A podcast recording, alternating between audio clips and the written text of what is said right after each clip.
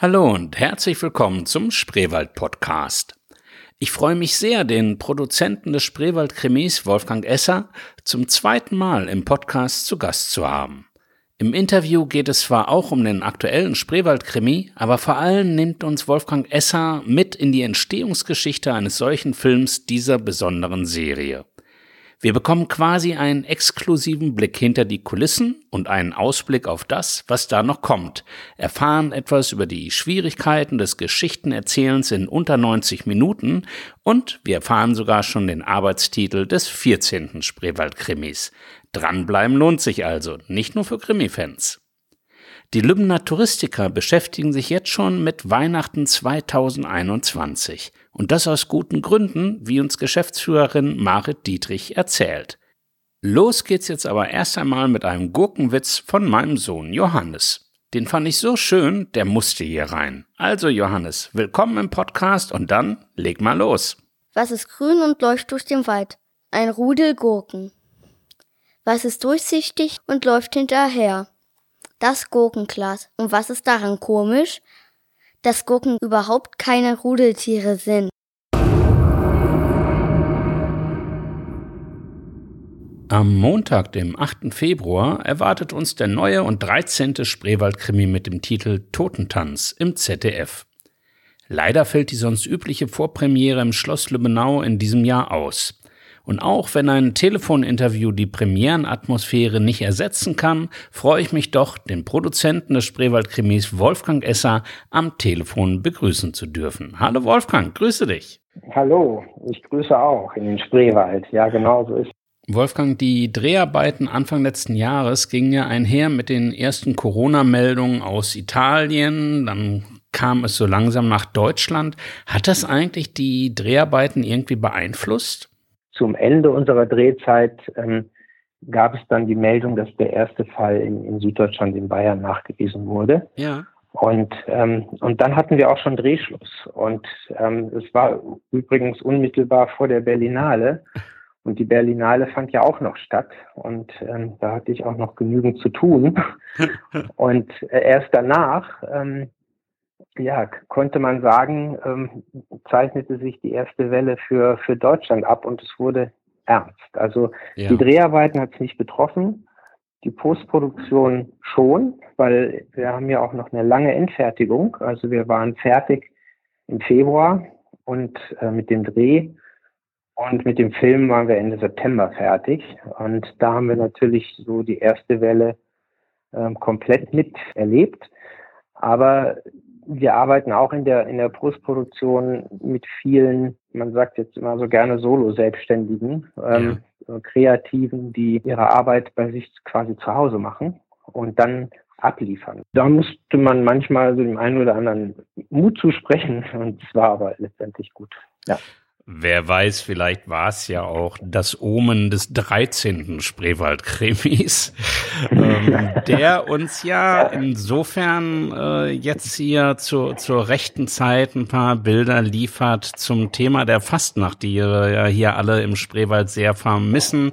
Wir konnten ja schon mit den Kindern die Vogelhochzeit nicht aufführen im Ende Januar. Ja. Ähm, Fastnacht fällt nun auch aus. Äh, worum geht's denn eigentlich genau beim Totentanz? Es geht, im Grunde geht es um die Verflechtung von Tradition und Moderne und oder von ähm, sozusagen ähm, Land und teilweise abgehängt sein auf dem Land ähm, in Verbindung zur, in dem Fall Multimedia-Welt. Und ähm, ähm, also wir, wir haben verflochten sozusagen die traditionelle Fastnacht, die im Spreewald ja ähm, hinreichend bekannt ist und ähm, für viele andere aber nicht wirklich irgendwie präsent ist. Man ja. denkt da, weil äh, der Arbeitstitel war auch tödliche Fastnacht, man denkt dann eigentlich immer gleich nach Karneval in Rio oder zumindest an den rheinischen Karneval und ähm, das sprach aber entsprach gar nicht wirklich dem, dem Film Deswegen heißt er jetzt auch anders. Totentanz ähm, trifft es viel, viel besser. Und, ähm, und aus Tradition kommen auch äh, junge Leute, die äh, nach der Schule oder wie auch immer schon längst in alle Winde verstreut waren, dann doch wieder in den Spreewald zurück um diese Fastnacht zu feiern. Ähm, teilweise wirklich äh, mit Leuten, die schon dort ähm, geblieben sind und das auch noch aus Tradition machen. Ähm, andererseits aber um die alten Kumpels zu treffen, um irgendwie Party zu machen. Also ähm, sozusagen Tradition als Aufhänger zum Feiern schon auch. Und ähm, einer von diesen Wiederkehrern, die jedes Jahr auch wieder in Spreewald kommen, der lebt schon längst woanders und ist ähm, so eine Art Influencer auf dem Weg. Der macht Videoblogs, so wie ihr einen Podcast macht, macht er seine YouTube-Blogs ja. und ähm, hat teilweise so dystopische äh, äh, Ansichten auch und ähm, es ist aber ziemlich interessant und, und der kommt nun in den Spreewald und ähm, macht dann auch immer irgendwie diese Selfie-Geschichten und versucht es zu posten und das klappt aber nicht wegen, weil natürlich irgendwie keine Mobilfunkabdeckung ist und, ähm, und das Internet hakt und solche Geschichten. Und der wird halt nach, ähm, nach der Fasching, also Fastnachtsparty äh, morgens tot auf dem Acker gefunden, erfroren. Und jetzt weiß man nicht, was ist passiert. Ja. Heißt er einfach nur war der einfach nur sturzbetrunken und hat nicht mehr nach Hause gefunden oder ähm, ist, war es ein Unfall oder war es ein Mord oder ein Selbstmord? Und es scheint zunächst der, der mögliche Täterkreis relativ klein, aber dann ähm, merkt man sehr schnell, ähm, dass er ja auch viele, viele Follower hat im Internet und die ihm nicht, nicht alle ihm gut gesinnt sind und von daher erweitert sich auf einmal diese ganze, diese ganze Geschichte in eine äh, viel größere Dimension, ähm, die mit dem Dorf allein gar nichts mehr zu tun hat. Ah, okay, das hört sich Und, wie immer spannend an. Ihr habt gedreht ja. mit dem klassischen Team um Christian Rede ja. und, und Thorsten Merten. Nun habe ich gelesen, seit 15 Jahren schreibt ja Thomas Kirchner die Drehbücher. Ähm, ja der jetzt aber hier eine Pause machen will. Ich denke mal Corona unabhängig, dass die Entscheidung sicher schon ja. vorher getroffen ist. Müssen wir uns da Sorgen machen um die Zukunft des Spreewaldkrimis? Nein, also nicht um die Zukunft des Spreewaldkrimis, ähm, dass es überhaupt weitergeht ja. und, ähm, und dass es sicherlich wieder viele interessante Geschichten gibt und auch gute Spreewaldkrimis. Ähm, Sorgen machen, in Anführungsstrichen ist vielleicht das falsche Wort, aber ähm, ob Thomas nochmal noch mal schreibt, das wissen wir jetzt selber noch nicht so richtig. Also das, ähm, Thomas hatte schon, also es ist noch ist schon oft gesagt worden, aber es ist tatsächlich ähm, wirklich einzigartig, dass ein Autor über so viele Jahre ähm, so viele Geschichten und interessante Geschichten schreibt in dieser Qualität. Und das gab es eigentlich bisher noch nie. Und Thomas hat natürlich auch ein bisschen einen persönlichen Druck, dass er sich immer wieder quasi, äh, also dass er sich nicht anfängt selbst zu zitieren und ähm, sich vielleicht möglicherweise jedes Mal noch ein bisschen übertreffen müsste nach seinem eigenen Anspruch. Und er hatte schon vor ein paar Jahren gesagt, ähm, ja, mehr als zehn werde ich nicht machen. Und ähm, den zehnten haben wir ja schon lange hinter uns gelassen, hat er noch drei weitere geschrieben. Und jetzt hat er dann gesagt, ja, ich muss einfach mal aufhören. Dazu kommt, ähm, dazu kommt, dass ähm, wir natürlich, je länger wir unterwegs sind mit dem Spreewaldkrimi, auch immer mehr äh, dazu kommen, auch ein bisschen horizontaler zu erzählen. Das heißt, fortsetzend, gerade was die die durchgehenden Figuren und so weiter angeht und äh, Bezüge nimmt auf Filme, die vorher waren und so weiter.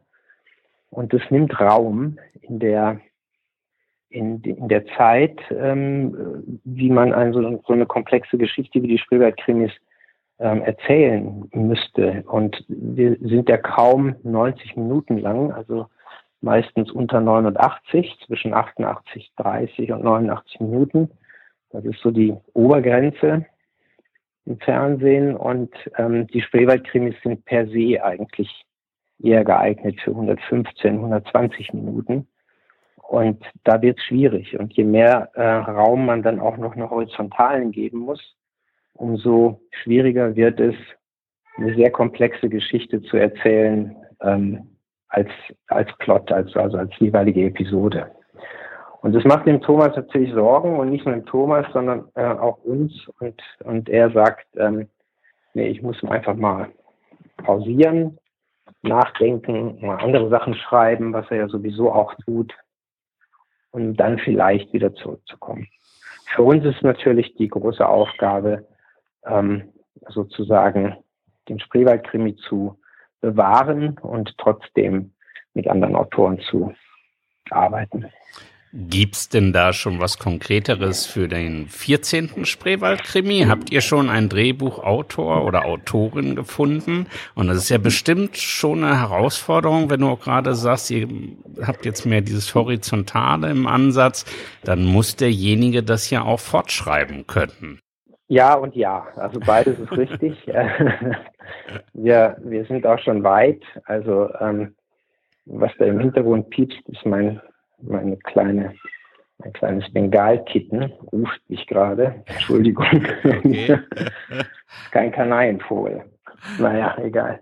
Ähm, also wir haben äh, natürlich muss ich Autoren finden, ähm, die dieselbe ähm, Art haben, schreiben zu können. Also die Dramaturgie des Spreewald-Krimis ist eben auch eine sehr ja für, für 90 Minuten sehr einzigartige, weil, weil wir in verschiedenen Strängen und in verschiedenen Ebenen erzählen. Und in dieser kurzen Zeit muss man dann auch relativ oft diese Stränge oder Zeitebenen oder Geschichten wechseln innerhalb eines Films und dann eben auch noch die Horizontale ein bisschen bedienen. Und ähm, das macht es natürlich besonders schwierig, weil sich manche Emotionen für den Leser, für den Zuschauer im Grunde natürlich leichter erzeugen lassen, wenn äh, man eine klassische, man nennt es Heldenreise hat. Das heißt, man hat eine Hauptfigur, da geht man mit und die durchleidet alles und die ähm, ändert sich und ähm, äh, erlebt eine Wandlung und wir können das alles total nachvollziehen und sagen, das war ganz toll. Und wenn wir das aber in vielen Strängen immer erzählen und in unterschiedlichen Strängen, die scheinbar im Anfang gar nichts miteinander zu tun haben, dann ist jeweils die Verweildauer in Minuten gerechnet äh, in einem Strang sehr kurz.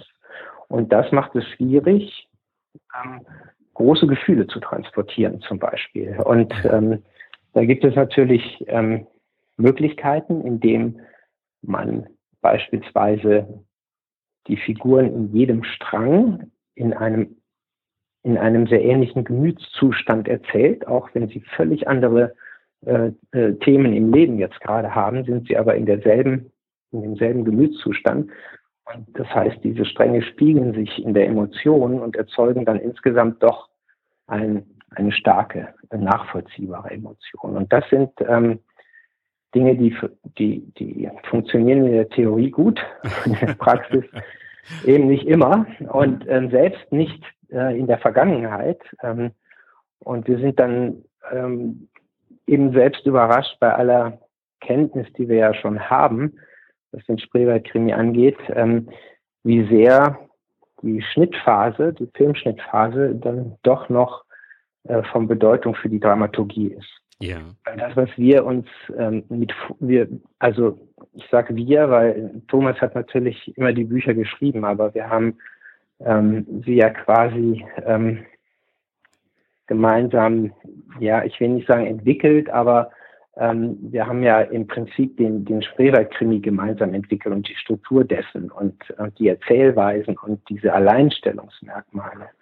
Und von daher ähm, ist es immer auch ein Gemeinschaftswerk zu sehen, wie geht das nachher alles auf. Und zum Beispiel ist beim, beim Schnitt, ähm, ist der Autor ja auch gar nicht mehr dabei. Und letztendlich kann man dann aber manchmal nur sehen, wenn der Film sozusagen von Minute 1 bis Minute 90 läuft, ähm, ist ja eben alles, kommt alles hintereinander. Also so gesehen ist Film halt ein total zweidimensionales Medium, während wir die Geschichten schreiben oder Thomas die Geschichten geschrieben hat, ähm, wo sich diese ähm, Parallelitäten und Zeitebenen und Warnungsebenen quasi wie bei einem Roman ähm, dem Leser im, im Kopf bildet. Und da gibt es natürlich eine viel größere Möglichkeit von Stapelungen und Gleichzeitigkeiten, als es dann an Filmminuten gerechnet tatsächlich gibt.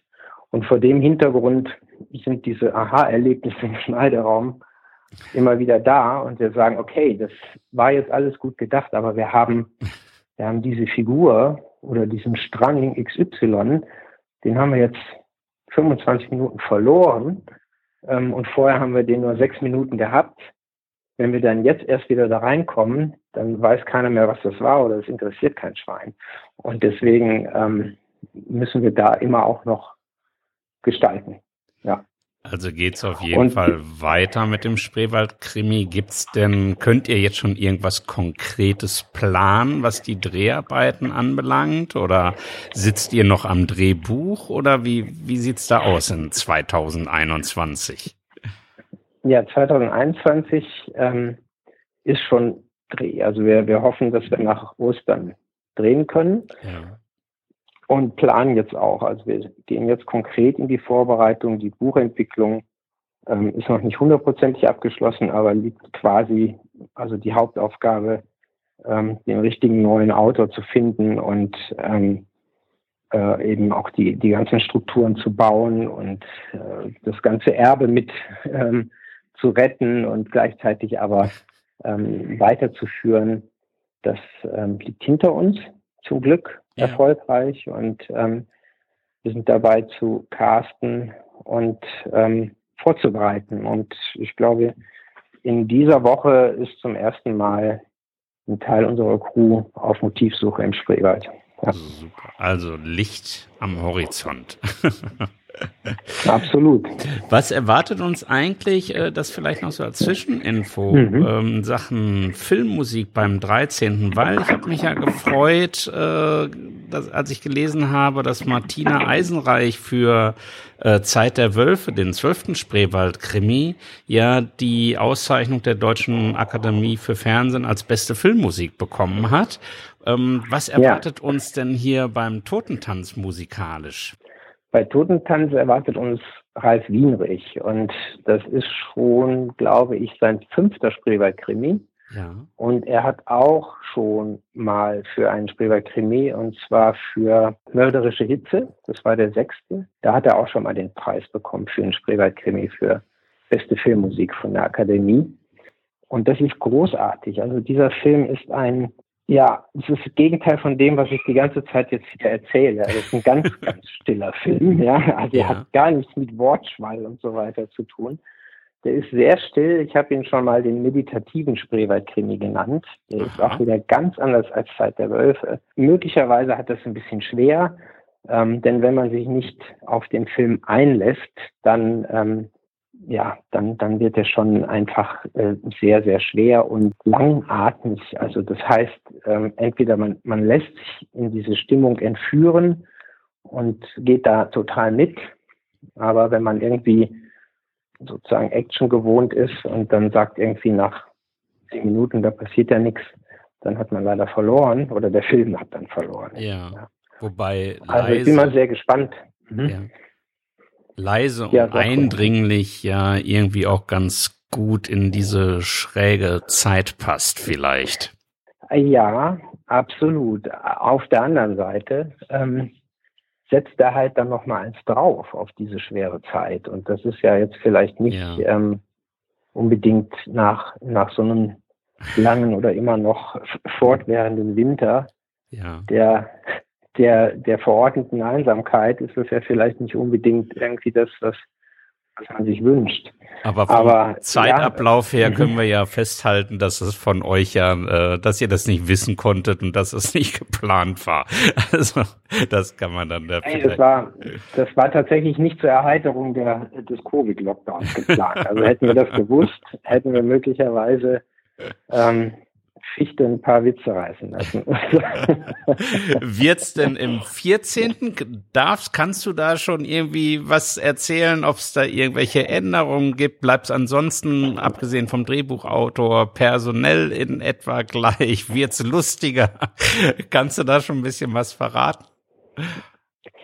Ja, ich könnte mehr verraten als jetzt vor dem Film, wenn, wenn der Film schon gesendet worden wäre, weil da gibt es schon noch, noch die eine oder andere Überraschung. Ah, okay. Aber was ich jetzt verraten kann, ist, dass die Rolle Luise zurückkommt, die junge Polizistin aus Zeit der Wölfe, die ja den Konflikt dann mit ihrem Vater hatte und den letzten Endes irgendwie auch hinter Schloss und Riegel gebracht hat. Und, und die hat jetzt ihre Ausbildung beendet und kommt zurück.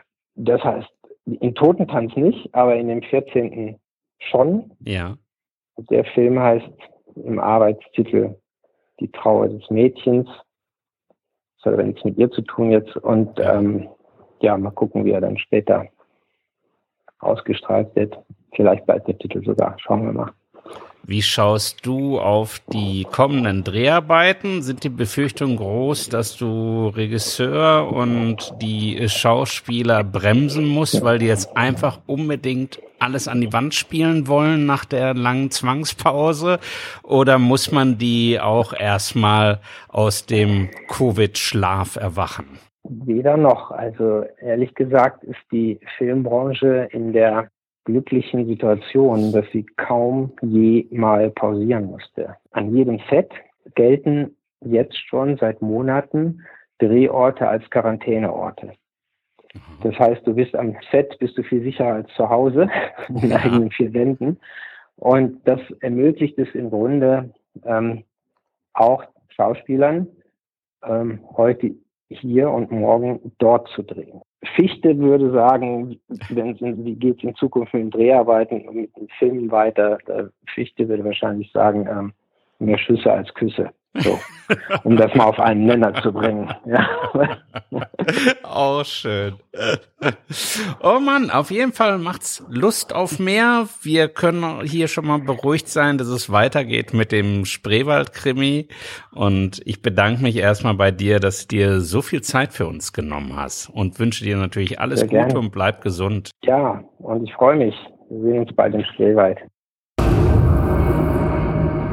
Der Lübbener Adventskalender mit einem Motiv von Silvia Mattes war im letzten Jahr ein Renner und alle 250 Exemplare waren schnell vergriffen.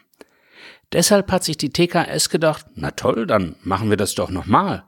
Und Tourismuschefin Marit Dietrich wendet sich deshalb mit einem Aufruf an die Hörer. Schönen guten Tag, Marit Dietrich von der Tourismus, Kultur und Stadtmarketing Lübben GmbH und ich möchte Sie heute gerne über eines unserer neuen Projekte informieren. Und zwar handelt es sich dabei um einen Aufruf, mit dem wir die regionalen Künstler bitten, sich mit einem Lübner Wintermotiv bei uns zu bewerben.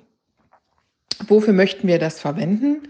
Und zwar planen wir nach dem Erfolg unseres ersten Lübner Schokoladen-Adventskalender 2020 auch in diesem Jahr den Lübner Adventskalender herauszubringen.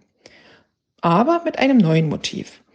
Und die Idee dahinter ist, den Adventskalender jedes Jahr von einem anderen regionalen Künstler gestalten zu lassen. Die Motive für die erste Ausgabe, für unsere Premiere sozusagen, wurde von der Lümner Künstlerin Silvia Mattes gestaltet.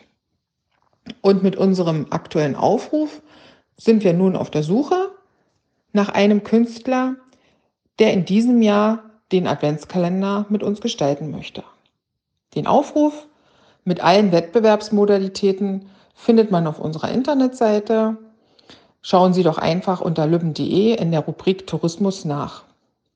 Und falls es dann aber noch weitere Fragen gibt, kann man diese gerne bei mir im Team an Peggy Nitsche richten. Sie ist unter der Telefonnummer 225014 zu erreichen. Ja, und nun freuen wir uns auf viele Einsendungen, die bis zum 30. April bei uns eingehen. Das war's auch schon wieder vom Spreewald Podcast. Ich hoffe, die Sendung hat Ihnen gefallen und neugierig gemacht, noch mehr vom Spreewald zu erleben.